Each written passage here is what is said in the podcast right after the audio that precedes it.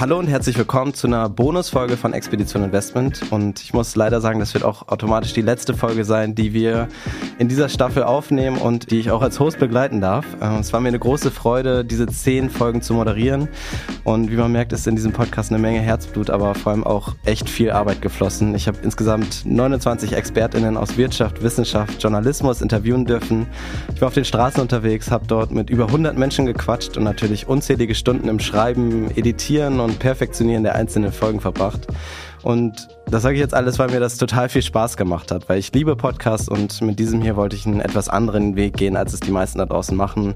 Ich wollte so ein kompaktes Format schaffen, bei dem man gerne zuhört und nebenbei vielleicht auch noch was lernt. Ob mir das jetzt gelungen ist, das müssen, glaube ich, andere bewerten, aber ich habe aus den letzten zehn Wochen ganz, ganz viel mitgenommen und das war es jetzt auch erstmal von mir mit dem Plädoyer. Ich möchte heute einen ganz besonderen Gast vorstellen, über den ich mich sehr freue, denn äh, er hat mit Scalable ein super interessantes Unternehmen gegründet, das übrigens auch diesen Podcast als Sponsor mit möglich gemacht hat. Und deswegen sage ich Hi, Erik Potzowait. Hi, Jared. Freut mich, dass ich. Äh, äh, ich habe jetzt noch nicht ganz verstanden, ob ich jetzt das Saison-Highlight-Finale bin oder hier einfach nur der Rausschmeißer. Weißt du, der der Song, den man nochmal spielt, damit die Leute jetzt endlich nach Hause gehen. Also für mich bist du das Highlight, aber ähm, vielleicht äh, wirst du auch der Rausschmeißer muss, sein am Ende. Muss jeder dann selber entscheiden, was es, äh, genau. Wenn ich zu doofe Fragen stelle, dann wirst du zum Rausschmeißer.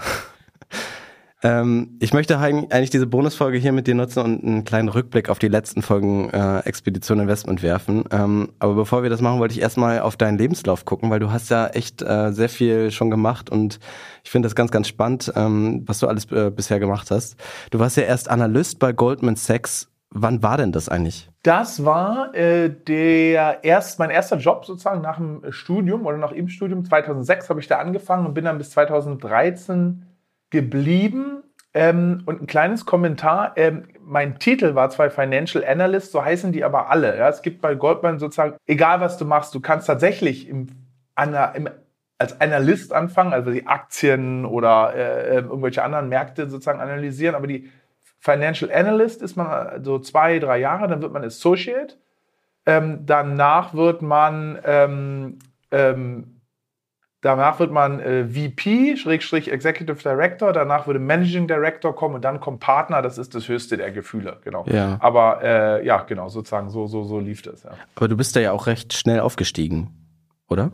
Ähm, ja, oder ich im normal, im vorgesehenen Tempo. Ja, also ich bin eigentlich genau in diesem ähm, zwei Jahre Analyst, dann Associate, dann VP gewesen und dann bin ich nach sieben Jahren gegangen. Der nächste Schritt wäre dann, ähm, das wird natürlich immer enger, die Luft oben. Ja? ja. Wäre dann sozusagen MD gewesen, Managing Director. Aber da wollte ich dann, da wollte ich dann was anderes machen und bin dann lustigerweise MD ja, geworden, aber bei einer anderen Firma. Ja, da wollte ich gleich drauf eingehen. Ich finde das ganz spannend, weil ähm, Goldman Sachs, das ist ja eine ganz, ähm, ja, ganz, ganz große Institution, vor allem im Finanzwesen. Da ist ja dieser Auswahlprozess, glaube ich, auch echt extrem schwierig, oder? Ähm, ja, ist er, äh, ja, ist er schon. Ne? Also klingt natürlich jetzt ein bisschen selbstverliebt, wenn man das so erzählt, aber die, die, also die Auswahl der Leute ist schon äh, extrem. Und ich meine, vielleicht erstmal damit angefangen, warum? Weil die Firma ansonsten nichts hat. Ne? Es gibt keine Patente im Finanzbereich, kannst nichts patentieren lassen. Ja? Ähm, und ansonsten, klar, der Firma gehören, was weiß ich, ihre Gebäude oder so, aber selbst die Computer sind, glaube ich, geleast gewesen von Dell damals. Ja? Ähm, äh, Apple-Produkte haben sie damals zumindest noch nicht benutzt und die Blackberries waren auch nur geleast. Das heißt, die Firma besteht mehr oder minder eigentlich aus den, der Smartness der Leute. Das sagen die CEOs auch immer. Das, ähm, unser größtes Kapital läuft hier jeden Abend zur Tür raus und dann hoffen wir, dass es nächsten Tag wiederkommt. Und deswegen machen die da schon eine sehr, sehr äh, harte Auswahl. Teilweise ist es ein bisschen auch Show. Ja? Also ja. du hast für einen, für einen durchschnittlichen Job hast du, glaube ich, 15 oder 20 Interviews gibt auch Leute, die haben 30 oder 40 Interviews geführt. Wahnsinn. Ähm, und das ist so, also natürlich schon auch, um die richtigen Leute zu finden, aber teilweise einfach auch um, ähm, ja, man, dieses, vielleicht, man, vielleicht manchmal auch um dieses Image, dieses äh, sagenumwogene, ne, ja. was sie haben oder zumindest hatten früher ähm, auch aufrechtzuerhalten. Ja. Und wie, wie, viele Interviews hast du dadurch machen müssen, bis du da deine Position bekommen hast? Ähm, ich müsste mal überlegen, schon so ja, irgendwas, ich habe die genaue Zahl nicht mehr, aber 15 bis 20. Also ähm, hast du schon, ja. Und du sprichst, das Interessante ist schon, du sprichst mit unterschiedlichsten Leuten, ja, ja okay. Leuten in ganz anderen Bereichen und so und dann sind manchmal ganz unterschiedliche äh, Topics und äh, oder Themen. Aber ja, das war. Ich habe ja noch zu einer Zeit damals angefangen. Ähm, das war 2006, das war noch vor der Finanzkrise. Da waren Banken ja noch oder Banker noch ein bisschen mehr angesehen. Jetzt geht's eigentlich wieder, aber dann, dann seit Lehman kam er dann erstmal, würde ich sagen, mindestens zehn Jahre ähm, wo das nicht mehr der Fall war. Und äh, Goldman ist damals total oben aufgeschwommen. Ja, da ist gerade so ein, kurz vorher so ein Artikel vom, ich glaube, The Economist oder von Time erschienen, äh, Times erschienen, das da stand dann so Masters of the Universe, also so ganz hochtrabend. Und ja, in der Zeit dann sozusagen da angefangen, das war schon, äh, ja, war schon cool, muss ich sagen. Ja? Ähm, irgendwann hat es sich dann abgenutzt und dann wollte ich was anderes machen, aber mhm. das war schon, hat schon Spaß gemacht, ja. Ja, gut, aber das ist ja natürlich ein super langer Prozess, bis du da überhaupt dann angekommen bist und dann dich da auch durchzusetzen. Was würdest du denn sagen, was hat dich damals angetrieben? Weil ich denke mal, wenn du da erstmal bist bei Goldman, musst du ja auch eigentlich viel von deiner Zeit hergeben. Das ist dann ja auch viel Lebenszeit. Also war das dann vor allem Geld irgendwie dein Antrieb damals oder was war es für dich? Ach, die ehrlichste Antwort ist eine Kombination aus allem. Also mit der Zeit gebe ich dir schon recht. Es war damals auch noch ich habe gehört, dass es heute etwas anders ist, ne, weil der Zeitgeist ist ein bisschen anders. Die jüngere Generation äh, legt da auf andere Sachen Wert und Goldman hat natürlich auch mehr Konkurrenz bekommen. Gar nicht aus dem Banking, also un, un, unter Banken ist Goldman immer noch, würde ich sagen, der Goldstandard. Wenn du bei einer Bank anfangen willst, aber es gibt jetzt halt äh, ja, Tech-Unternehmen und ähm, was weiß ich, da hat einer einen heißen Job bei Google oder bei äh, Tesla oder bei irgendeinem anderen heißen Startup, äh, Scalable Capital, ja, und das konkurriert auf einmal, ja, äh, vielleicht nicht mit dem gleichen Gehalt, aber schon mit, ähm, also um die besten Köpfe. Und was ich sagen will, ist, damals war das schon, du hast eigentlich wirklich die ganze Zeit gearbeitet, dein ganzer Freundeskreis oder Sozialkreis bestand noch aus, aus Arbeitskollegen. Ja. Ähm, und ja, aber da hast du keine Familie gehabt, warst jung, da hat mich das auch nicht gekratzt. Ja? Ähm, und was hat es ausgemacht? ich meine, ähm, es ist immer, ich glaube, so ein bisschen verlogen zu sagen, ah, Geld hat gar keine Rolle gespielt, ist schon cool. Äh, Klar. Aber jetzt, äh, man hat das auch alles ausgegeben. Ja? Ich habe natürlich auch in London damals angefangen, wenn du da anfängst, äh, als junger Mensch in London, da geht die Kohle eh schneller durch. Das heißt, ähm, es war eigentlich wurscht, haben sie dir ein bisschen mehr gezahlt, hast du auch wieder ausgegeben. Ja. Und es war das Ganze drumherum eigentlich so der Lifestyle, der war cool. Ja, der, ich habe hab auf dem Trading Floor gearbeitet. Trading Floor kann man sich so vorstellen, ist so Fußballfeld groß oder sogar noch ein bisschen größerer Raum, wo wirklich hunderte Leute oder fast an die tausend sitzen vor Bildschirmen und so. Also schon so ein bisschen, wie man es aus diesen Filmen kennt. Und das klingt jetzt alles so ein bisschen sehr klischeehaft, aber mir hat das total getaugt. Ja? Also es war auch so eine Atmosphäre wie in so einem, ja, ich habe immer so Sport gespielt, Fußball habe ich gespielt im Team und Rugby und das war schon so eine, so eine Sportatmosphäre. Ja? Und die mhm. Witze, die da gemacht wurden, ja? Ähm, und diese Kam Kameraderie. Äh, und ja, in diesem Gesamtpaket hat mir das getaugt. Und dann natürlich damals London, ja, das war schon richtig cool. Also London ist dann eine Stadt, weiß ich, gerade wenn du irgendwie Familie hast, da hast du dann keine, da ist es dann nicht mehr so, äh, hat es nicht mehr die Vorzüge, sondern dann vielleicht sogar eher mehr Nachteile. Aber damals war das der Hammer. Ja, ähm, ja und dieses, dieses ganze Paket, das hat das hat mich da sozusagen gehalten. Ja? ja? Und natürlich, man lernt enorm viel. Ja? Du lernst enorm viel über, wie die Welten, da werden wir heute noch drüber sprechen, der, der, das Kapitalmarkt funktioniert, die Finanzwelt. Und ich finde die Finanzwelt halt sehr interessant, weil sie geht nicht nur um Finanzen. Manchmal von außen wird das so beschrieben, da geht es ja nur um Zahlen und Zinsen und Dividenden. Mm, und, so viel Politik. Genau, aber ich finde, bei Finanzwelt ist das Interessante, alles spielt mit rein. Also jede eine politische News, eine geopolitische News, irgendeine Neuigkeit, die nur das Unternehmen betrifft.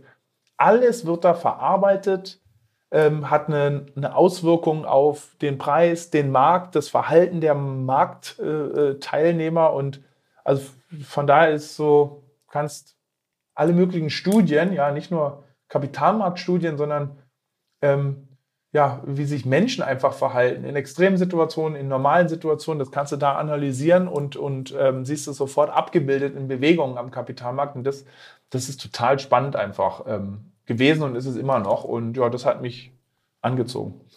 Das war ja auch Teil des Podcasts, ähm, dass wie, wie viel Psychologie und auch wie viel Soziologie oder Sozialwissenschaft in diesem äh, Anlegerverhalten ist und dass man mit diesen Erwartungserwartungen äh, umgehen muss. Das fand ich auch total spannend.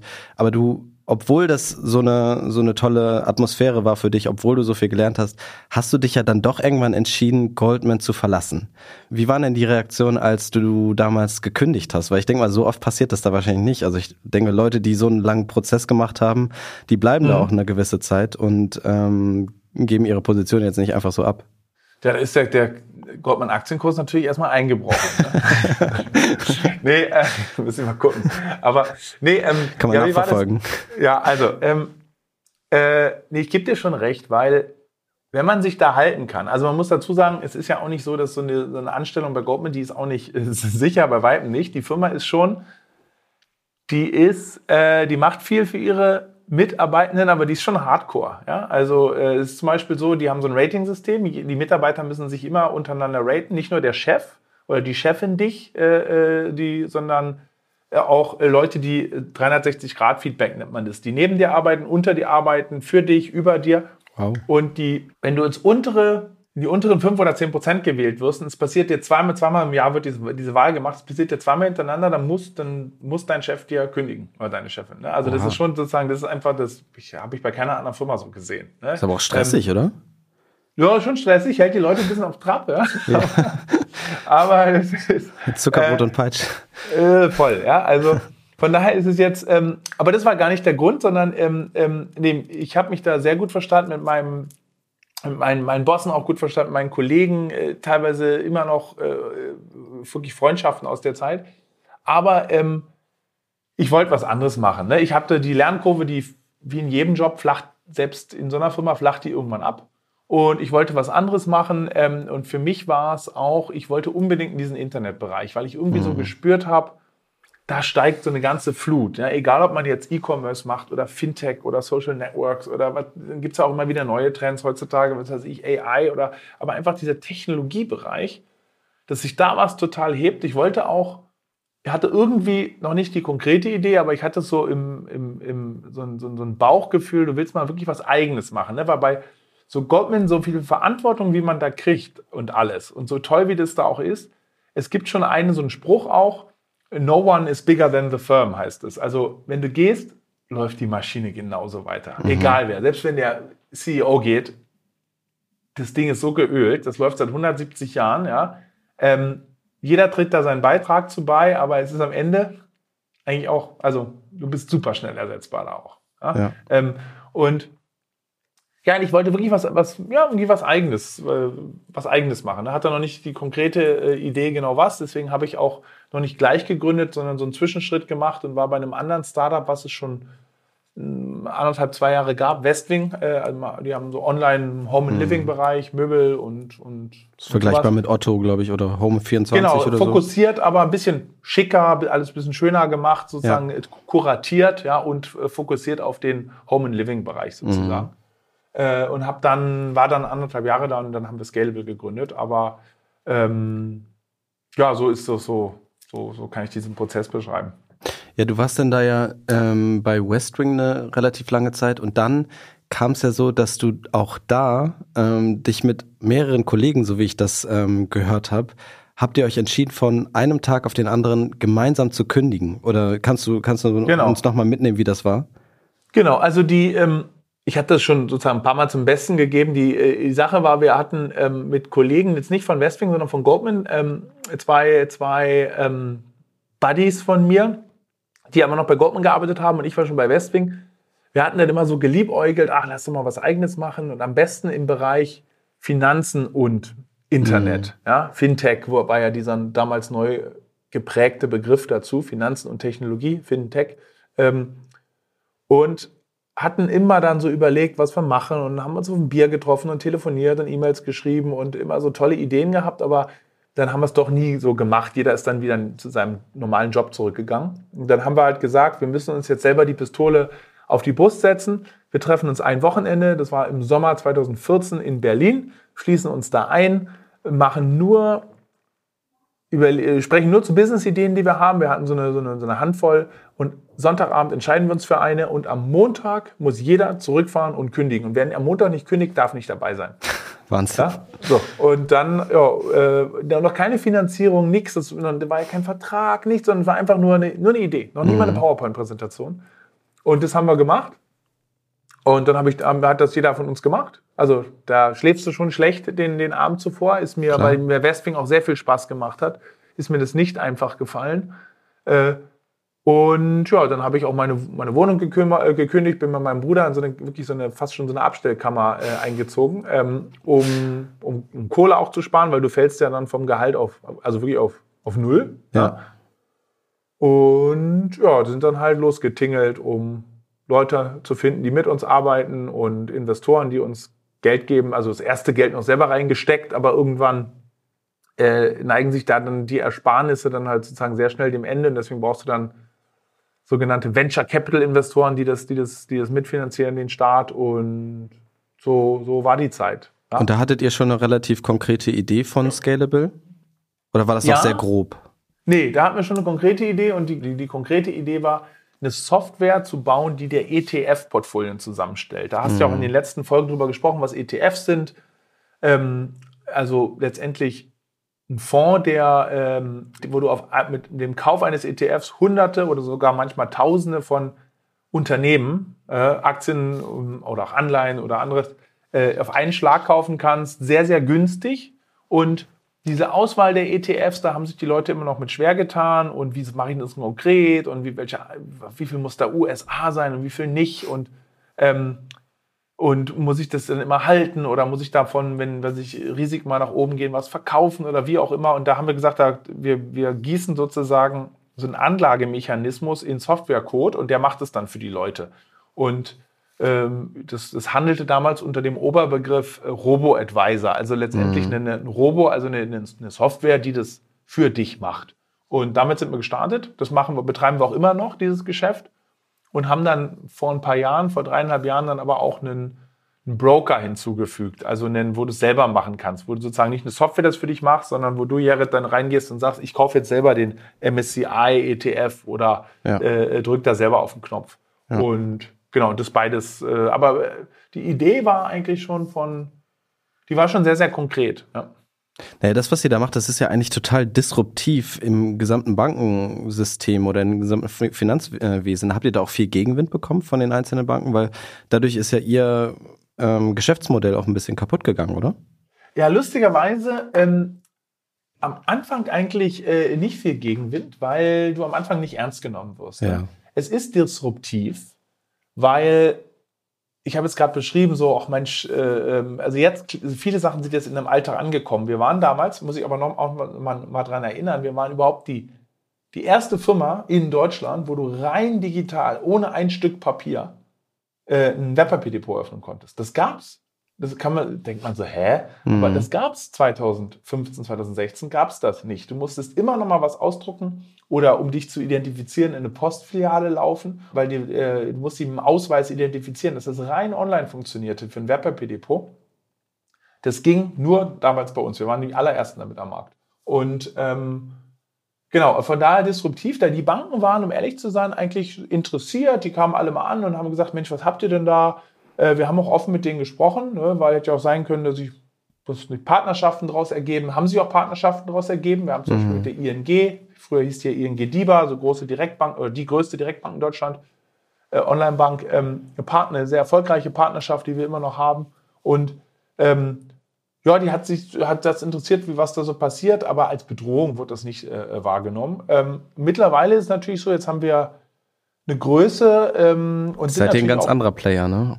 ein anderer Player, ja, Ja. klar. Das ist, äh, da wirst du dann schon, ähm, schon mehr als sozusagen Mitbewerber wahrgenommen. Man muss aber eine Sache sagen, das glauben mir manchmal Leute nicht so richtig, aber ähm, unter den Banken, auch, auch wenn man Konkurrent äh, ist, ja, äh, die Leute sind sehr kollegial miteinander. Mhm. Also denkt man nicht. Ne? Also, aber wenn man, da gibt ja so Branchen-Events oder so. Ähm, man kämpft zwar um die Kunden, ja, aber man ist sehr kollegial miteinander, weil ähm, die Branche ist viel kleiner, als man denkt dann doch. Und man weiß nie, wer ist in Zukunft mein Kollege, mein Chef oder mein Kunde. Ja? Und ähm, von daher die Wirtschaft und gerade der Kapitalmarkt wird ja so als Raubtierkäfig manchmal beschrieben, ja, und Wolf of Wall Street und äh, das Verhalten innerhalb dieser Wirtschaft, gerade in der Finanzbranche, ist viel kollegialer, als es beispielsweise bei der Politik ist. Ne? Wir sprachen im Vorgespräch so ein bisschen über Talkshows und so, dass du einen Mitbewerber so anzählst, offiziell, ja, und so mhm. richtig so, das würde niemals, wer das macht, ist wirklich, das wird niemals passiert sowas. Ja, also ähm, ja, das, das ist äh, so meine Erfahrung. Ne? Ähm Dazu kommt neben eurem, also ihr habt ja erstmal ein äh, disruptives Geschäftsmodell äh, entwickelt, was auch eigentlich den Markt eigentlich total ähm, revolutioniert hat, würde ich schon sagen. Ähm, dazu habt ihr ja auch noch eine super spannende Marketingstrategie. Also ihr arbeitet da ja mit einer gewissen äh, Werbeagentur zusammen. Und da sind Sprüche, ich kann ja mal ein paar davon vorlesen, bei denen dachte ich mir, als ich die das erste Mal gesehen habe, ich musste halt einfach wirklich lachen, als ich das gesehen habe. Mäuse in ein Schwein stecken, wie krank ist das denn? Oder äh, wohin mit der Asche von Opa? Also das ist ja schon super mutig, finde ich. Also wie kannst du da, kannst du uns da mal mitnehmen? Wie ist das damals entstanden und warst du auch an diesem Prozess beteiligt oder ist das einfach, hast du nur gesagt, macht mir was Cooles und ähm, ich will da gar nichts mit zu tun haben, ich will es nur am Ende sehen? Ähm, ja, wie ist das entstanden? Also die Sprüche sind natürlich, die haben ja immer so einen Geldbezug. Ne? Wohin mit mhm. der Asche von Opa soll natürlich darauf anspielen, auf die Sache ähm, Geldanlage, ja, oder manche sind in der Situation, die haben dann eine Vererbung und was soll ich mit dem Geld machen oder für das eigene, fürs eigene Alter vorsorgen. Natürlich, ja, ja spielen die schon, smart. die spielen natürlich schon mit so einem ähm, mit so einem Augenzwinkern. Wir werden mhm. teilweise auch dafür angezählt. Ah, das ist ja pietätlos. Ich habe mhm. gerade meinen Großeltern verloren. Wie kann man das nur machen? Andere sagen aber auch, keine Ahnung, ich habe vielleicht sozusagen gerade so eine Trauersituation, trotzdem hat mich das zum Lachen gebracht. Ne? Also wir erwarten schon so, oder was weiß ich, ähm, so ein bisschen müssen die Leute auch Humor haben dafür. Ja. ja. wer da keinen Humor hat, der findet das, der findet das manchmal schräg. Ähm, und ja, weil dieses Finanzthema ist für Leute, die jetzt sich damit schon im Studium und so beschäftigt haben, wie ich damals, als ich, wie ich es gerade beschrieb, ist das was Interessantes. Für viele ist Finanz aber nicht so interessant. Ist ein, mhm. Für viele ist ein ein unsexy Thema. Ja, mhm. so. Lästig und, auch. Oh, ja, lästig und so. Und dann so ein bisschen da die aufzuwecken und denen halt nicht so zu technisch dazu werden. Hallo, bei uns könnt ihr ab einem Euro Aktien und ETFs in einem in Deutschland und von der BaFin überwachten Wertpapierdepot, bla bla bla, das mhm. ist zu. Passt schon mal erstmal nicht auf dem Plakat. Passt nicht auf dem Plakat. Und deswegen so ein bewusst so, ähm, eigentlich sagen, pass auf, auf unserer Webseite steht das alles im Detail, aber wie kriegst du die Leute erstmal aufgeweckt, bewusst mhm. mit so Sachen, wo du auch so einen Stoppmoment hast, wo du so äh, denkst, hä, was soll denn das überhaupt heißen? Ja, wo du so nachdenkst, sag mal, hast du dieses Plakat gesehen? Wer ist denn überhaupt diese Scalablble, ich kann die Namen gar nicht aussprechen, wer ist denn das überhaupt, ja? Und, und äh, äh, das, äh, ja, das, das wollten wir bewusst machen und ähm, ich meine, manchmal ist es natürlich auch so, es macht einfach sau Spaß, ja, ähm, auf jeden Fall. diese Poster zu entwerfen. Wir haben da manchmal keine Ahnung, ein Teammeeting und dann gibt es am Ende oder am besten ist noch, wenn man schon ein Bierchen Intus hat und dann ist so, okay, jeder muss jetzt mal den Satz aufschreiben, der am härtesten am Wind segelt. Ja? Mhm. Und dann kommen natürlich manchmal Kreationen, die können es dann wirklich nicht bringen. Ja? äh, aber ähm, ähm, das ist, macht einfach auch sau Spaß, äh, diese, diese Sachen. Ja? ja, also du hast da wirklich auch mitgeschrieben? Äh, kam ähm, irgendein Spruch von dir? Ich schmeiß immer mal wieder Sachen rein, aber ja. ähm, die schaffen es dann meistens doch nicht, ja. Okay. Ja, nee, die Sachen kamen schon aus dem Team oder in, in der Arbeit mit der, mit der, mit der Agentur und äh, ja, ja, ja. Manchmal sind es auch so Anlehnungen so an den Zeitgeist. Es gab jetzt diese Serie, die ist, die ist ja schon zwei Jahre alt, aber ähm, How to Buy Drugs Online mhm. Fast. Mhm, ja, ja, das ist ja Teil von euren neuen, von euren ja. neuen ähm, Plakaten. Und da haben wir dann gesagt, How to Buy DAX, also den deutschen Aktienindex, Online mhm. Fast. Mhm. Und da hat sogar der, der Typ, auf dem die Serie basiert, ich habe den Namen jetzt vergessen, der hat sich da unter das Poster gestellt und hat das repostet. Ne? Ja. Und das entwickelt manchmal so eine Viralität, das ist natürlich cool. Ähm, ähm, und äh, ja, das ist so, äh, äh, das ist damit bezweckt, weil das ist ja eine Out-of-Home-Kampagne, die sozusagen draußen läuft, ja, auf Plakaten, die aber den Sprung, und das ist die Königsdisziplin, in die Online-Welt dann schafft, weil die Leute machen mit dem Smartphone ein Foto auf dem Weg zur Arbeit, sagen, ach, guck mal, ich stehe hier gerade, oder, oder abends, ich stehe beim Berghain an in Berlin, will Party mhm. machen, und dann haben wir direkt gegenüber vom Berghain so ein großes Ding aufgehebt, der Club mit der besten Anlage. Ja? Weil bei, bei uns kannst du einen Mitgliedsbeitrag pro Monat zahlen, sozusagen in, bist dann so Clubmitglied und die Anlage ist natürlich Geldanlage. Ne? Und, ja. und das, die Leute posten das dann. Das ist schon geil. Und dann entwickelt sich online eine Diskussion drumherum und das ist da, da freuen wir uns natürlich be, be, besonders. Und ja, das, da wollen wir so ein bisschen dieses, äh, das ist so ein bisschen auch zu unserem, und jetzt letzten Satz dazu noch, ähm, obwohl wir deutlich mehr Geld in, was weiß ich, andere Marketingkanäle stecken, ist dieser Bereich fast so ein bisschen so zu unserem Image geworden. Ne? Ach, ich ja. kenne euch doch über diese smarten Kampagnen. Gerade weil manche Sachen nicht so offensichtlich sind, weil man da ein bisschen drüber nachdenken muss. Diese Smartness auch noch, also irgendwie, das, irgendwie passt das gut zu, zu unseren Leuten und zu unserer Brand. Ja. Ich finde das schade, dass das so selten, dass man so selten sowas sieht. Also das ist ja, ich finde, dass man zum Schmunzeln gebracht wird, das finde ich passiert fast gar nicht mehr, wenn man, wenn man irgendwie Werbung sieht oder so. Also ich, ich glaube, früher war, war man da viel kreativer. Ich finde, da, da seid ihr auf jeden Fall äh, sehr besonders mit eurer Plakatkampagne. Äh, die ja auch in ganz Deutschland seid ihr ja damit, ne? Also ja, wenn man ganz Deutschland vielleicht ist manchmal auch so ein bisschen, ähm, was will ich da jetzt mit sagen? Mein Gefühl ist, Firmen oder CEOs oder äh, Kommunikationsabteilungen von größeren Firmen geht es ganz oft darum, nicht auf irgendwelche Tretminen zu treten und mhm. bloß mhm. niemanden irgendwie zu verschrecken oder, oh, jetzt habe ich mich aber durch den Satz ja. da aber irgendwie ähm, negativ angesprochen gefühlt. Und uns geht es ja nicht darum, Leute zu vom Kopf zu stoßen, keinster Weise oder zu beleidigen, aber so ein bisschen, dass man sagt, Leute, wir müssen mal bei, bei allen Sachen auch mal ein bisschen, bisschen, also manchmal ein bisschen locker machen. Ja? Und, und, und äh, so ein bisschen nonchalant da auch rangehen. Und das ist so, ich glaube, das passt zu uns. Und ähm, ja. du hast natürlich auch einen Vorteil.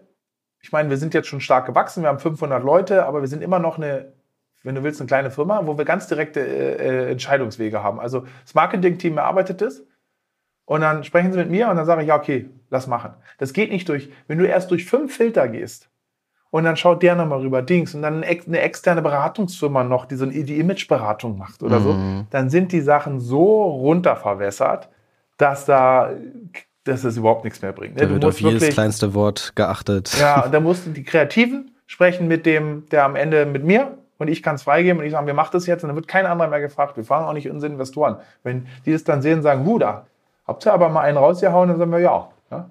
Und ja. manchmal setzt man sich auch in die Nesseln damit, aber das, der, der Mut, der muss sein. Ja. Kurze Pause, dann geht's weiter. Wenn ich investiere, ist es mir wichtig, dass ich meine Entscheidung selbstbewusst und sicher treffen kann. Mit den Sparplänen schon ab einem Euro und der einfachen Benutzeroberfläche bietet Scalable Capital mir und den mittlerweile über 600.000 anderen NutzerInnen in ganz Europa genau diese Möglichkeit. Wer sich wie ich am liebsten selbst ins Getümmel stürzt, ist beim Scalable Broker an der richtigen Adresse. Dort könnt ihr mit der Trading Flatrate unbegrenzt handeln, bekommt Zinsen auf euer Guthaben, eine professionelle Analyse eures Portfolios und zwar alles ganz easy und bequem in der Scalable App oder per Web. Du bist noch unentschlossen und willst das Investieren lieber in professionelle Hände geben? Dann könnte die digitale Vermögensverwaltung Scalable Wealth was für dich sein. So, jetzt schau aber ganz schnell in die Show Notes. Dort gibt's nämlich noch mehr Infos und dann geht's auch schon weiter mit dem Podcast. Ja, wir sind schon ein bisschen fortgeschritten jetzt in der Zeit. Ähm, ich würde sagen, lass uns mal zum Podcast kommen, Erik. Ja. Ähm, ich möchte jetzt gerne mit dir einmal die Episoden von äh, Expedition Investment Revue passieren lassen. Vom Anfang, wo ich noch absolut gar keine Ahnung von dem Thema hatte, ähm, bis zu Krypto, was ja jetzt Folge 10 war, die letzte Woche rausgekommen ist. Ähm, also die Idee war ja damals, dass wir so eine Art Selbstversuch machen im Doku-Podcast-Stil, den, den man ja auch ähm, vor allem damals als amerikanische Formate kannte. Jetzt gibt's auch sehr viele deutsche Formate, die auch so einen ähm, Stil fahren. Und als ich den Podcast damals gepitcht habe, habe ich auch, also da haben ich habe keinen einzigen Cent angelegt und ich bin auch nicht davon ausgegangen, dass ich jemals irgendwas mit Börse zu tun haben will. Aber ich fand es irgendwie spannend, dass man sich diesen ganzen Kosmos Geldanlage in zehn Episoden kompakt und unterhaltsam für vor allem junge äh, Menschen widmet. Und deshalb war die Ausgangslage erstmal, dass ich so ein bisschen die Projektionsfläche bin. Also ich bin jung, mhm. ich bin, arbeite noch, noch eine verdammt lange Zeit und werde unterschwellig eigentlich immer wieder äh, bekomme ich zu hören, dass ich aufpassen muss, weil sonst, wenn ich jetzt nicht mein Geld anlege oder irgendwas mit meinem Geld mache, dann wartet eine böse Überraschung auf mich, wenn ich mal 60 bin. Und wir haben halt ganz viele Straßenumfragen geführt, habe ich ja ganz am Anfang schon gesagt. Und wir haben rausgefunden, hey, dass die meisten wissen, dass sie was tun müssen, aber es sagt halt auch keiner so richtig, was man tun muss. Mhm. Und wenn ich vor allem mit älteren Menschen gesprochen habe, dann waren genau diejenigen die Personen, die besonders skeptisch gegenüber Börse und Aktien waren und die Jüngere waren eigentlich recht offen darüber. Die hatten nur noch nicht die richtigen Tools. Und das fand ich eigentlich ganz spannend. Ähm, aber wenn man jetzt mal einen Blick in die Statistik wirft, dann ist Deutschland eigentlich in der Gesamtheit nicht besonders investierfreudig. In Deutschland gibt es nur knapp 12 Millionen Aktionäre. Das ist eigentlich, ja, in Anführungszeichen nur jede oder jeder Sechste. In Amerika, Großbritannien oder Indien sehen die Zahlen zum Beispiel ganz anders aus. Das weißt du ja bestimmt auch. Das ist die Hälfte. Auch. In ja. USA und UK. Hm, das ist ja. die Hälfte. Ich meine, da gehört es natürlich auch ein bisschen zur Kultur mit dazu. Aber welche Erfahrung macht ihr denn gerade bei Scalable? Also wie, wie viel ist noch an diesem Vorteil der aktienscheuen Deutschen dran? Noch einiges, aber ich und ich bin grundsätzlich ein Optimist. Ich sehe total eine positive Tendenz.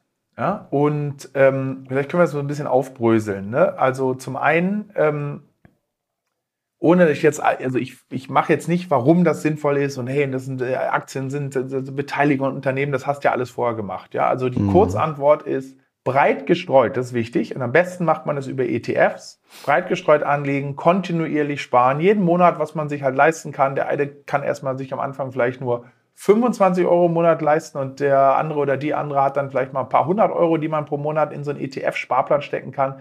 Das ist, in die ganz Kurzform ist, das ist das, was man machen muss.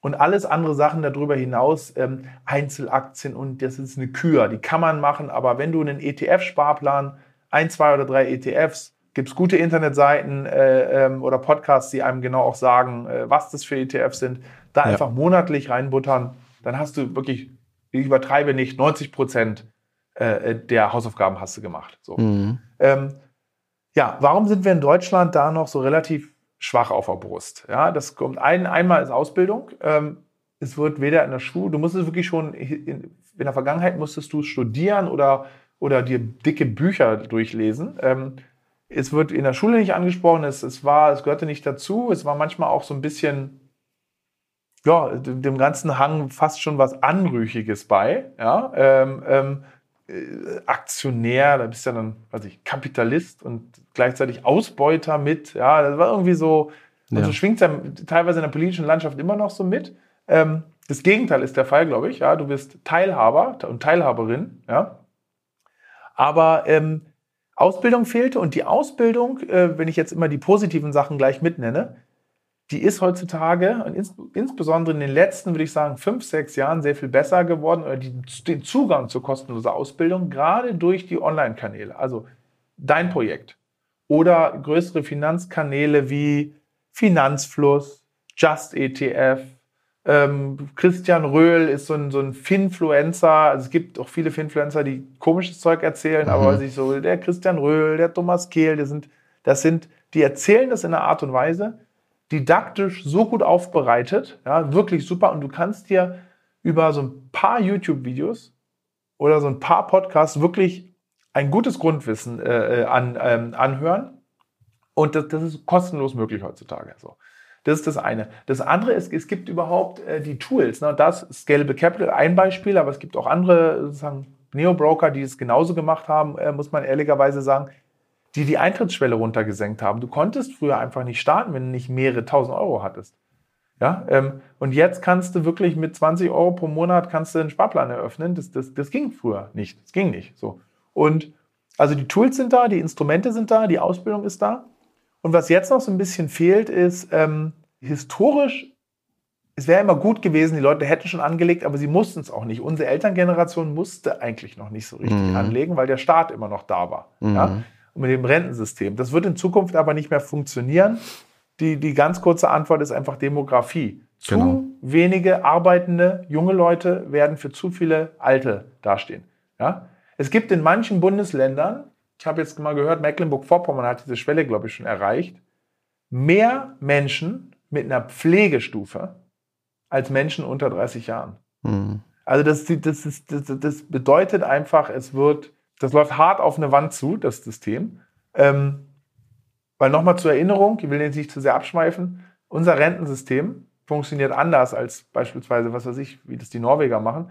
Die Kohle, die du, du jetzt anzahlst, die wird nicht für dich beiseite gelegt und angelegt und wenn du dann älter bist, äh, dann wieder für dich hervorgeholt, dann an dich ausgezahlt, sondern die geht direkt zu den Rentnern. Ja ähm, so ein Umlagesystem. Und wenn du alt bist, dann ist die, äh, äh, dann ist die Spekulation, dass dann neue Leute da sind, die einzahlen und von denen kriegst du dann das Geld. Mhm. Und das System funktioniert, solange weil sich eine Bevölkerung wächst oder immer noch einen relativ großen Bauch an, an arbeitenden Leuten hat, aber äh, das ist ausrechenbar, dass es bei uns mit der Demografie nicht mehr klappt und ähm, und deswegen müssen die Leute äh, äh, vorsorgen, ja. Und ähm, das ist kein irgendwie äh, pseudomäßig Panikgemache, sondern das Problem gab es in der Vergangenheit nicht.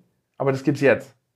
Ja? Und ähm, ein weiterer Punkt ist auch noch, es gibt in Deutschland, die meisten Leute investieren nicht, also die größte Anlageklasse ist das Nichtstun, einfach mal Cash rumliegen. Die zweitgrößte Anlageklasse ist, man investiert über Versicherungen, so fondgebundene Lebensversicherungen und mhm. Pensionsversicherungen. Und da ähm, da können wir noch mal länger drüber sprechen, ein anderes Mal. Da ist meine Kurzantwort: Finger weg von solchen Produkten. Die sind überladen mit Gebühren, ultra intransparenz. Finger weg von solchen Produkten und rein in ETF-Sparpläne. Ja? Und ähm, die großen steuerlichen Anreize, Riester, Rürup und so, die, die liegen auf dieser Versicherungsseite. Das heißt, der Staat muss eigentlich mal sagen, pass auf, ich gebe diese steuerlichen Anreize, gebe ich auch für das normale Investieren. Und die liegen aber aktuell bei den Versicherungsprodukten. Das, äh, äh, und damit wird groß geworben. Ah, sie haben hier Steuervorteile. Der Steuervorteil wird aber komplett aufgefressen durch die teuren Gebühren.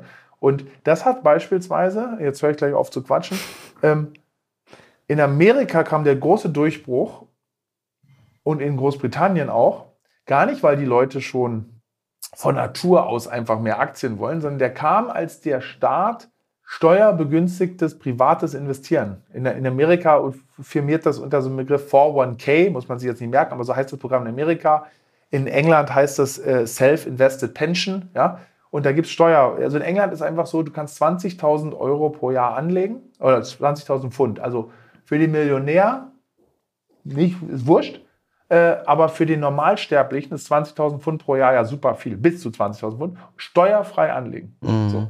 Und ähm, wenn der Staat sich mal dadurch durchringen würde und sowas etablieren würde, dann würdest du wirklich auch, dann kannst du in der Masse, glaube ich, auch das private Anlegen ähm, ja, viel größer machen. Ja? In der Kombination mit einer besseren Ausbildung, die du heutzutage kriegst, äh, Neobrokern, äh, die, die dir mega günstig, mega einfach den Einstieg ermöglichen. Und wenn die Steuer auch noch mitziehen würde, dann wäre das, eine, das, wär wär das ein super Dreiklang. Ich hatte in der ersten Folge ja einen äh, Wirtschaftsweisen bei mir, Dr. Martin Werding, und der plädiert ja für die Aktienrente nach schwedischem Vorbild. Du hast ja eben auch ähm, von dem Rentensystem in Norwegen gesprochen. Das ist, äh, funktioniert ja, glaube ich, auch in einer ähnlichen Weise. Meinst du, das ist eine gute Idee, dass man auf diese Weise diesen demografischen Wandel so ein bisschen umkurven könnte?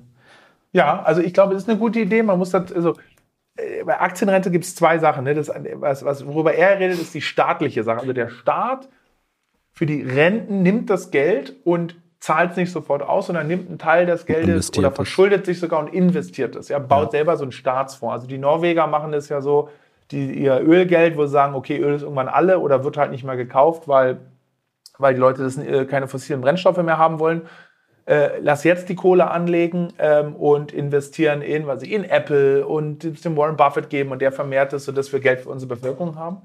Also ähm, da ist, was will ich damit sagen? Also da, da gibt es eigentlich gar kein Fragezeichen. Ja? Also äh, natürlich soll der Staat das machen ja? und muss das machen. Ist sozusagen auf der Staatsseite und dann auf der privaten Seite, was du mit deinem einfach mit deinem du kriegst Gehalt, zahlst Einkommensteuern, was machst du mit dem Netto, was vielleicht noch übrig ist, ja, nachdem du Miete und alles gezahlt hast, da muss es auch steuerliche äh, äh Erleichterungen geben. Aber dass der Staat, der den sehr langen Atem hat, ja, der mhm. auch mal, weil zum Investieren ist ganz wichtig, sich nicht veräppeln lassen und teure Produkte kaufen, aber vor allem auch Kosten niedrig halten und letztendlich auch äh, Schwächephasen durchhalten. Also wenn mal eine, die Börsen nach unten gehen, da nicht verkaufen, sondern äh, geradeaus gucken und weitermachen. Und das kann der Staat besser als jeder andere, weil der einen sehr langen Horizont hat.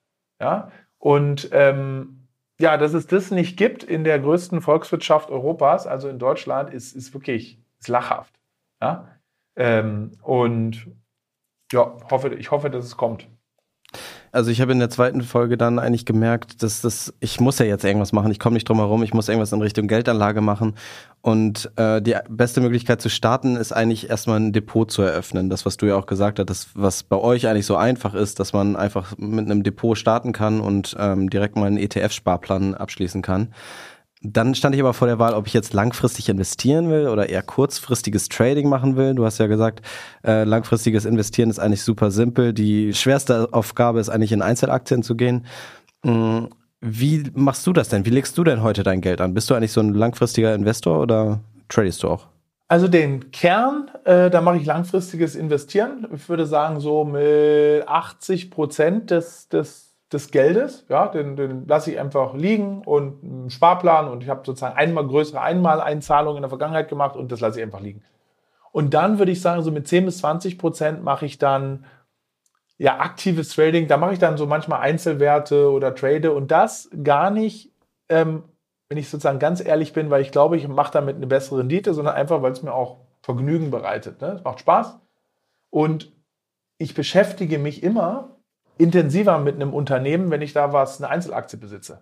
Ne? Ähm, und das ist für mich so ein bisschen, das ist unter diesem englischen äh, Sprichwort sozusagen Skin in the Game. Ja? Man irgendwie, man, man informiert sich mehr, man hört mehr bei einer News hin, man sagt, ah, da hast du doch die Aktie gekauft, weil du der Meinung warst, Mensch, hier diese ähm, was weiß ich, was waren jetzt große Highlights in letzter Zeit? Ja, Novo und Dirsk da abnehmen, spritzen oder sowas. Was ist denn das überhaupt? Was ist denn überhaupt das Problem? Ah, Adipösität in Amerika, riesengroßes Ding, sterben mehr Leute dran mhm. als die, weil die Schusswaffen und auch in Deutschland. Hier und da. In Deutschland vielleicht auch, genau, in Amerika noch, noch krasseres Problem, aber in Deutschland auch immer größer und äh, weil wir alle viel zu viel Zucker in uns reinstopfen, war mhm. mir nicht bewusst, ein Amerikaner futtern 80, ein ganzer Sack ist das, 80 Kilogramm Zucker. Ja? Äh, pro Jahr. Ähm, und ähm, na egal, man fängt irgendwie an, so, sich so reinzurollen, fast in so ein, so, ein, so ein Rabbit Hole zu springen von so Themen und das finde ich interessant und deswegen mache ich das. Und ähm, aber den Großteil des Geldes, ähm, da ist einfach vernünftig. ETF-Sparplan aufsetzen und gib ihm, ja, und gar nicht groß links und rechts schauen. Es gibt ja auch ähm, die Richtung Frugalismus, also Leute, die sehr, sehr sparsam leben und einen Großteil ihres Einkommens ähm, zur Seite legen, nicht nutzen, um dann möglichst früh finanziell unabhängig zu sein. Was, was hältst du denn eigentlich von dem Thema? Also hast du, ich meine, du bist ja jetzt CEO, Scalable CEO, hast du da einen kostspieligen Lebensstil oder hältst du es eher bescheiden in Berlin? Äh, nee, ich glaube nicht, dass ich einen kostenspieligen Lebensstil habe, aber natürlich ist so, also ich, für mich ist dieses Frugalisten-Ding nix, weil A, man soll ein bisschen leben, ja, und das heißt nicht, dass es da äh, protzt. Also ich habe keine teure Uhr, ich bin auch irgendwie, bin kein großer Autofan oder so, das heißt, aber so ein bisschen leben muss man, wenn man einfach was ein Hobby hat, also ähm, oder mit der Familie in Urlaub, dann, also für was arbeitet man denn sonst? Und ja. mir wäre auch, also mein Ziel ist nicht irgendwie zu sagen, ich, mache mit, ich lasse mit 40 einen Stift fallen und arbeite dann nicht mehr, wäre mir viel zu langweilig. Ja? Mein das Luxus besteht. Auch nicht. Nein, also, wenn du so lange gespart hast.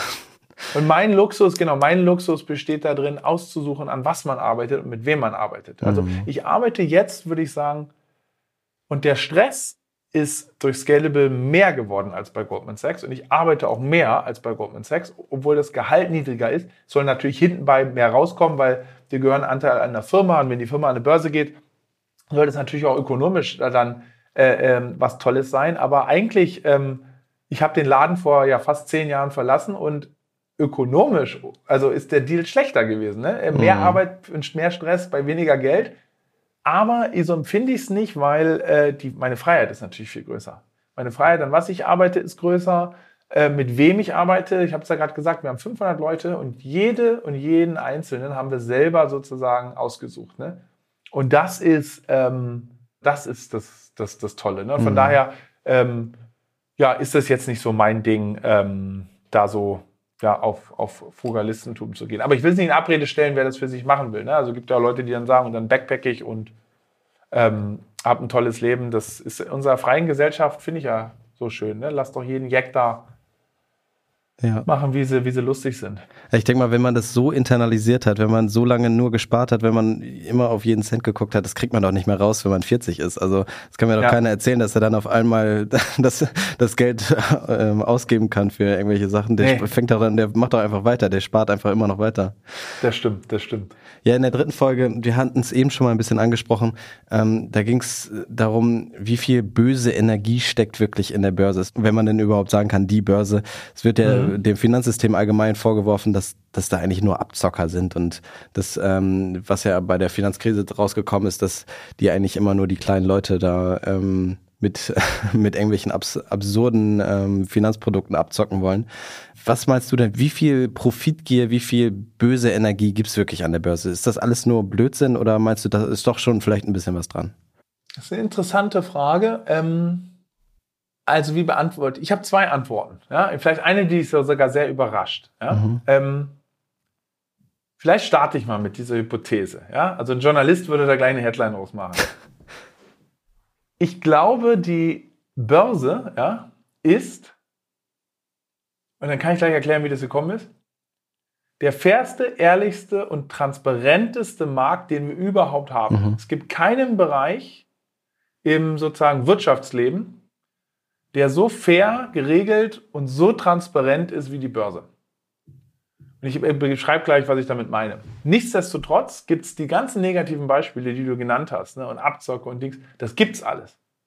Das gibt's alles. Es gibt Bad Actors, ja, also böse Leute, und die kannst in der Börse auch großen Schaden anrichten. Und es gibt für alles Beispiele, wie das passiert ist.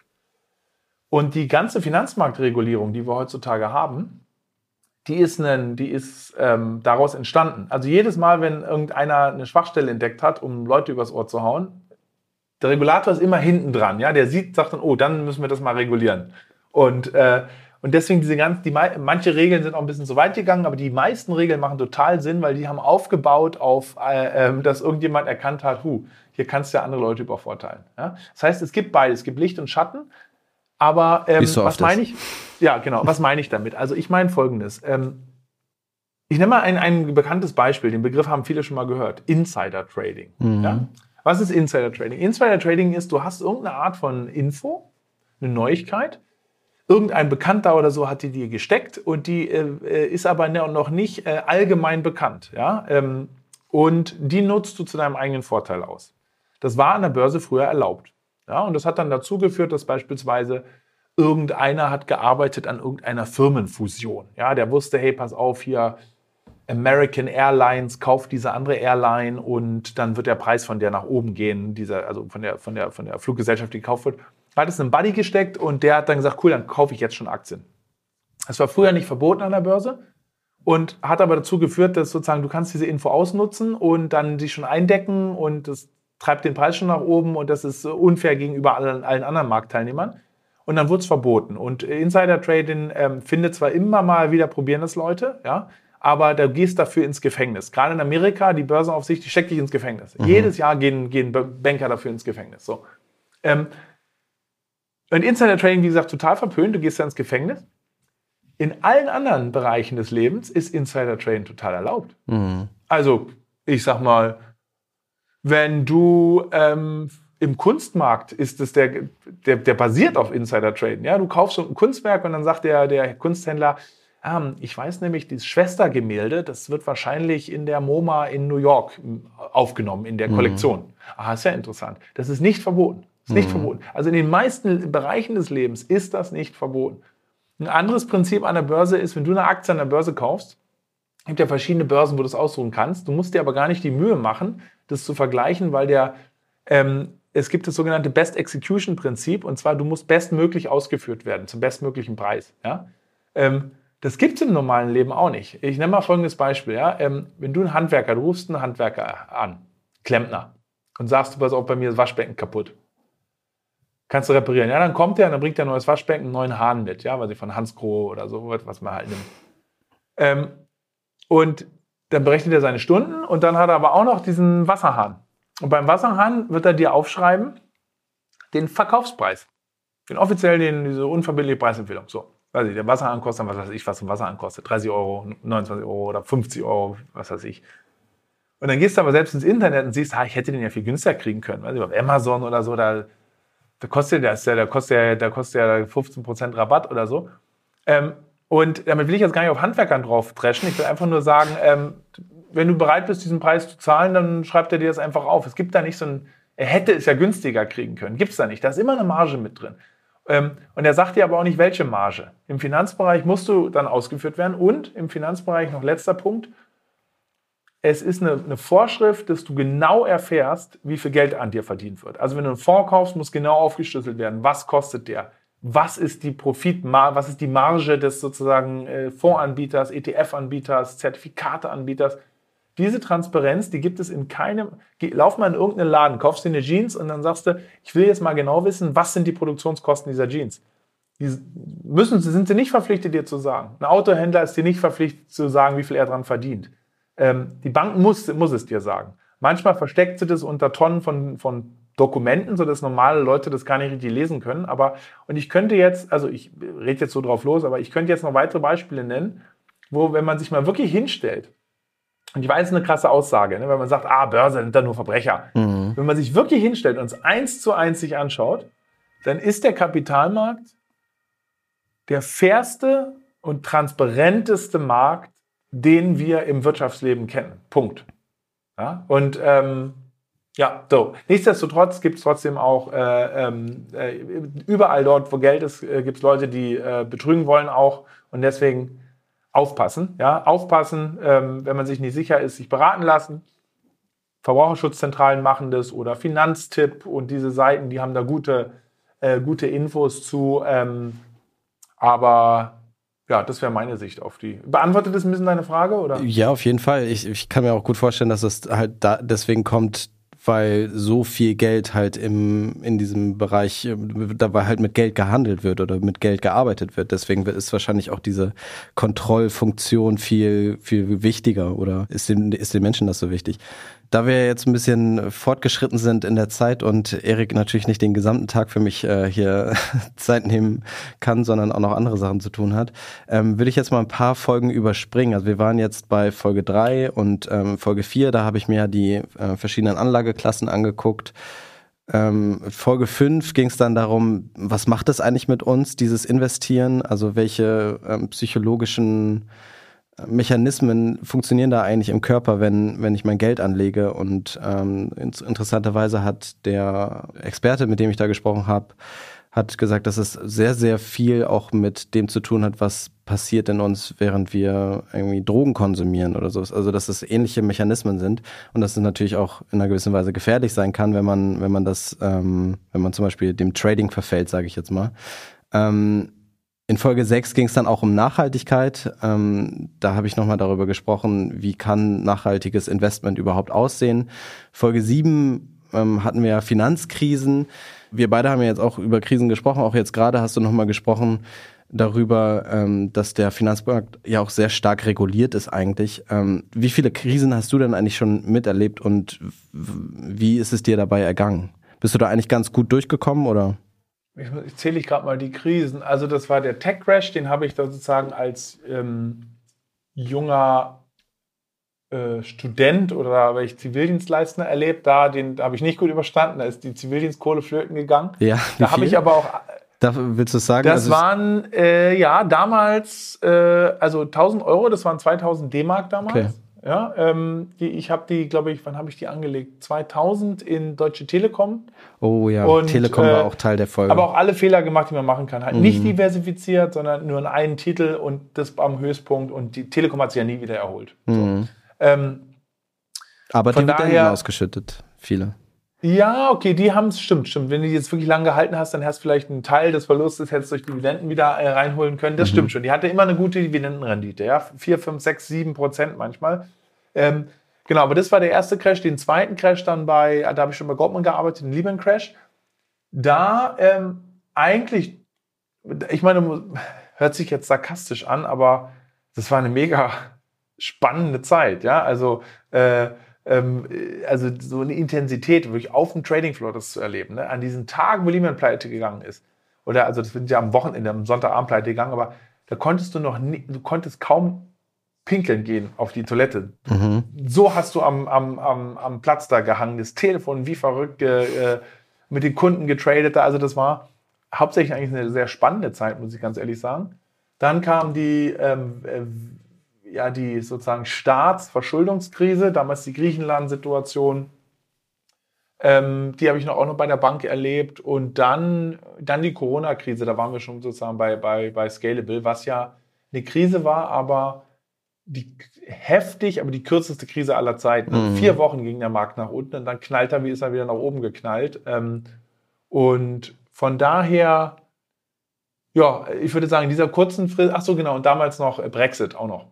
Ja, Brexit war auch noch eine, relativ kurz, aber Brexit war auch noch eine Krise. Und ja, jede Krise ist einzigartig, bei jeder Krise macht man was anderes mit.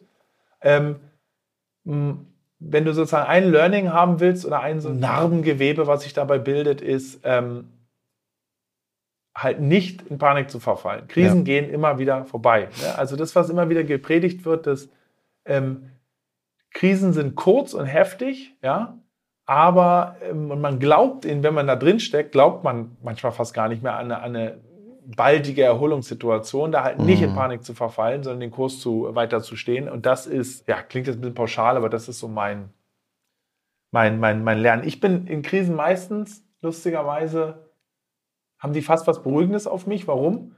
So als Unternehmer ist man teilweise so ein bisschen, äh, nicht schizophren, sondern ähm, paranoid. Ja? Mhm. So, ähm, huh, wo kommt das, wenn es zu gut läuft, uh, wo kommt das nächste Ding jetzt, äh, also, äh, wo versteckt sich das nächste Risiko? Und wenn ein Risiko mal eintritt, also sich manifestiert, dann weißt du zumindest, okay, ha, das war's. Und dann kannst mhm. du halt das abarbeiten. Also ja. mag jetzt ein bisschen komisch klingen, aber ich glaube, die Leute wissen, was ich, äh, was ich meine. Das geht im privaten Leben ja manchmal auch so. Ja. Ähm, wenn man weiß, wo, wo der so. Es ist manchmal besser, das abzuziehen, das, das ja, Pflaster. Das Pflaster, anstatt wenn man so denkt, huh, das fühlt sich gerade alles ein bisschen zu gut an, ist irgendwie kriegt, kommt die Klatsche um die Ecke. Mhm.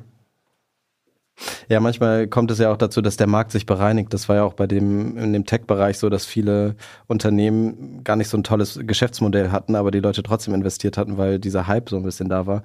Der ähm, Hype und Geld hat nichts gekostet, ja. Ja, Genau. Ja. Also wenn du dir jetzt mal diese Situation von damals anguckst und man merkt ja jetzt auch gerade, dass, dass durch KI so, eine, so ein gewisser Hype entsteht, vielleicht auch ein bisschen Herdentrieb entsteht, meinst du, dass das könnte ein ähnliches Potenzial haben, dass dadurch Unternehmen entstehen, die vielleicht nicht so viel ähm, am Ende standhaft, Total. Standhaftigkeit Total. haben? Total. Das hast du aber, ehrlich gesagt, das wird jede, in jeder Krise immer wieder, ach, wie, wie konnten die Investoren so doof sein oder die Anleger und in diese und jene Unternehmen, siehst du, die sind, haben sich da alle pleite gemacht. Die technologische Entwicklung geht, ist jedes Mal ein bisschen anders, ja, aber ähm, hat immer ein Grundprinzip. Ähm, du hast was Neues, dann ist, das, löst, ähm, das löst Euphorie aus und dann strömt Geld rein und die meisten Unternehmen, in die Geld fließt, die meisten werden es nicht schaffen. Die mhm. meisten Autobauer, die es gab, haben es nicht geschafft. Also wenn du Autobau jetzt mal als Technologie beschreibst. Ja? ja. Ähm, oder äh, was alles für, für damals, ja, als was ich die neue Technologien vor wirklich hundert oder hunderten von Jahren auftraten, ja, ähm, ähm, Dampfmaschinen und dergleichen Hersteller. Die meisten schaffen es nicht. Die Internetbranche damals, als die Ende der 90er, Anfang 2000 so geboomt hat, die meisten Unternehmen, in die es Geld geflossen, die gibt es nicht mehr, oder die haben es zumindest nicht so weit geschafft, wie sie wollten.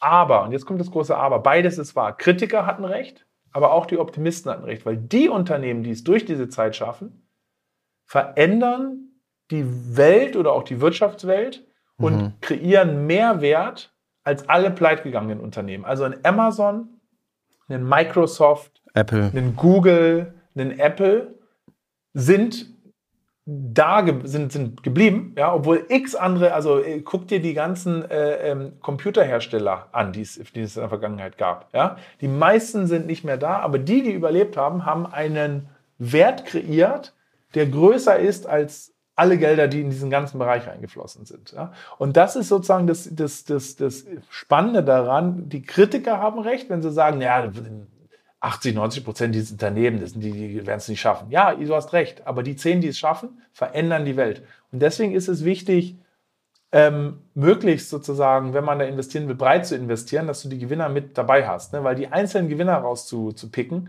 ist super schwer. Manchmal, vielleicht eine letzte Anekdote dazu, kannst du auch total recht haben, in welche Richtung die sich die äh, Industrie entwickelt und trotzdem auf die falschen Pferde setzen. Als das Internet zum Beispiel damals, ich kann mich noch erinnern, 98, 99, 2000, und dann die Optimisten haben gesagt, Internet, wir werden in Zukunft online zahlen, online daten, online alles Mögliche machen. Das wird äh, online, online, online. Da haben viele gesagt, nee, das geht, das, das wird nicht so. Mhm. Selbst die aber die Recht hatten, wo sie sagt, das Internet wird sich durchsetzen, wenn man die gefragt hätte, na, welche Unternehmen profitieren am meisten davon, dann kam in neun von zehn Fällen die Antwort, die Technologie und die, äh, die Internetanbieter. Mhm. Ja? AOL. Ja. ja? Ähm, oder die, ähm, die, ja, die, die Internet, also die, die sozusagen, die die Schaufeln bereitstellen. Und es haben sich aber ganz andere Unternehmen gebildet. Ja?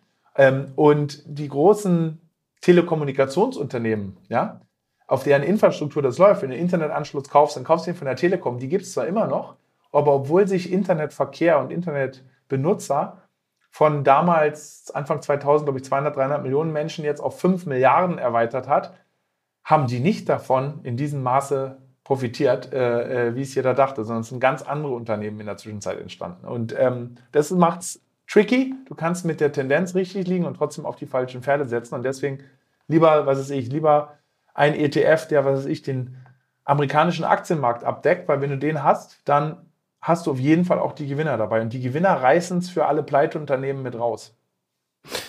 Ja, da möchte ich gerne direkt dran anschließen. Und zwar ähm, waren die letzten beiden Folgen zum Thema Bitcoin oder zum Thema Kryptowährung. Und ich glaube, da steckt ähm, auch eine Menge Potenzial drin, ähm, erstmal als Geldanlage, aber auch da, dazu den kompletten, ähm, die komplette Verschlüsselungstechnologie in unserer Gesellschaft zu verändern.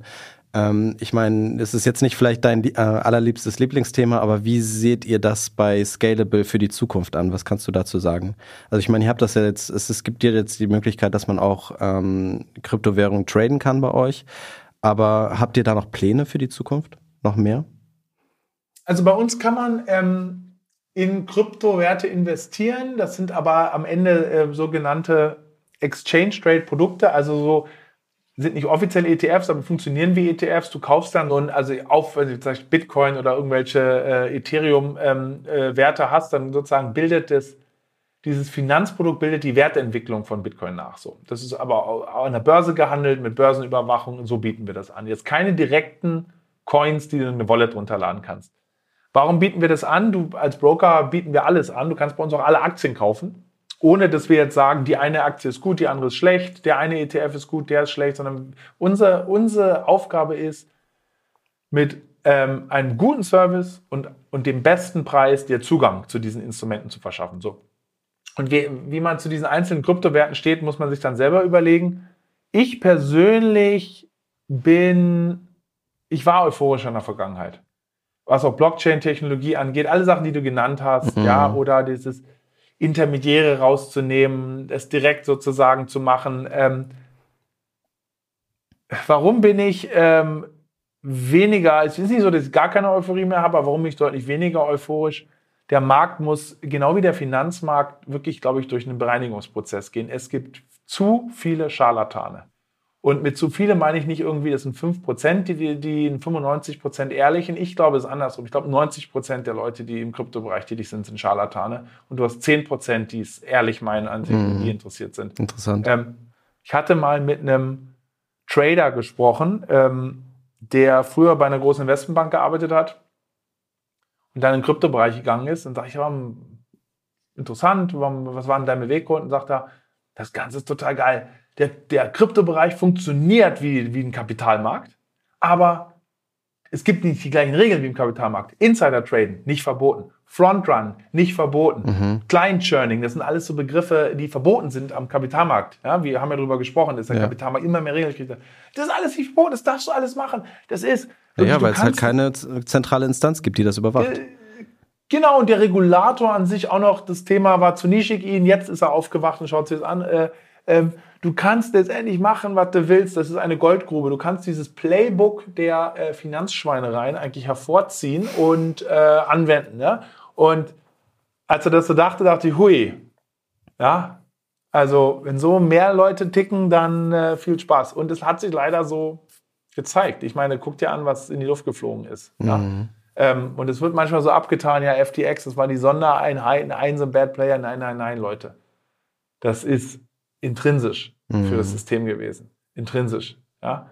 Und ähm, also ich glaube, es kann immer noch was draus werden, aber es wird länger dauern und der Markt muss durch Bereinigungsphasen gehen und er muss, ich weiß, das will man nicht hören, aber er muss saubere Regeln kriegen. Ähm, sonst werdet ihr immer sozusagen Halunken haben, die es allen, die es gut meinen, mit der Technologie ähm, dazu sehr in die Suppe spucken. Ja, es gibt ja mittlerweile sogar YouTuber, die ihren eigenen Coin starten und äh, die Leute damit abgezockt haben. Ähm, wir kommen aber so ja, langsam. Dieser, dieser äh, NFT-Wahnsinn. Ja. Wir kommen, wir kommen so langsam zum Ende. Ich bin sehr, sehr dankbar, dass du mir so viel von deinem ähm, heutigen Donnerstag geschenkt hast. Ähm, zwei Dinge möchte ich aber gerne nochmal wissen. Und zwar, wie siehst du denn Scalable in zehn Jahren? Was ist denn dein Wunsch mit diesem Unternehmen? Was ist mein Wunsch? Wir wollen das machen, was wir jetzt machen, aber wir wollen das A über mehr Länder machen. Also wir wollen, wir sind, wir sind jetzt schon in ähm, den meisten europäischen Ländern, aber unser Hauptmarkt ist immer noch Deutschland. Wir wollen wirklich eine paneuropäische Investmentplattform werden, die deutlich wächst und noch immer mehr Services anbietet, was das Thema Investment angeht. Ja, also du sollst es mal ganz platt gesagt, wenn du, ans, ans, wenn du ans Investieren denkst, an Geldanlage, dann sollst du an Scalable denken. Bei uns soll investieren kann verschiedene Sachen bedeuten. Es kann manchmal einfach nur sparen heißen, wo du einen Zins kriegen sollst. Das kann Aktien direkt, ETFs, äh, Anleihen, was weiß ich, äh, äh, bedeuten, ja. Ähm, und das sollst du bei uns bekommen mit, der, mit dem besten Service, der einfachsten Zugänglichkeit, also den niedrigsten Barrieren und auch dem, dem, dem oder einem der besten Preise. Und ich glaube, wenn wir, das hört sich so ein bisschen einfacher an, aber wenn wir diese Marschrichtung weitergehen, ja, und das auch über in anderen europäischen Ländern da eine coole Brand aufbauen, dann kannst du wirklich eine Investmentplattform aufbauen, die hört sich jetzt so fantastisch an, aber hunderte von Milliarden von Kundengeldern anlegt. Ja? Ähm, und die großen Beispiele in den USA gibt es ein Unternehmen, der Gründer lebt auch noch, Charles Schwab, das kennt man hier gar nicht so richtig, ja, aber der hat das in den 70er Jahren gegründet. Ähm, am Anfang hat der Kunden am Telefon gehabt und dann hat er irgendwie gesagt, ich stelle mir ein paar Faxmaschinen hin und dann kam das Internet und dann hat er sozusagen immer weiter umgestellt und immer mit Technologie auch nach vorne gegangen. Und ich glaube, das Gleiche ist in Europa möglich und das wollen wir machen. Wir selber fände ich es cool, wenn wir selber mal an die Börse gehen wollen, weil wir bieten den, den Menschen Zugang zur Börse und wir sind ja jetzt noch ein privates Unternehmen, wenn wir selber mal an die Börse gehen und die Leute Scalable Schritt. auch genau sich so, sozusagen beteiligen könnten, das wäre irgendwie ganz logisch und passt zu dem, was wir machen. Ja, und das werden wir so machen die nächsten Jahre oder Jahrzehnte. Also ich habe da Lust, äh, weiter mit das weiter sozusagen zu machen. Mir macht das auch Spaß mit, meinem, mit meinen Mitgründern und mit, meiner, mit den Leuten, die für uns arbeiten. Und äh, ja, so sieht es aus. Sehr cool. Ja, das war's. Das war die erste Staffel Expedition Investment. Ich möchte mich natürlich bei allen Verantwortlichen für das Vertrauen bedanken und sage natürlich auch allen, die zugehört haben, den Podcast bewertet haben und abonniert haben. Vielen Dank und natürlich auch dir jetzt, Erik, vielen Dank und ja, hoffentlich bis bald. Ja, danke.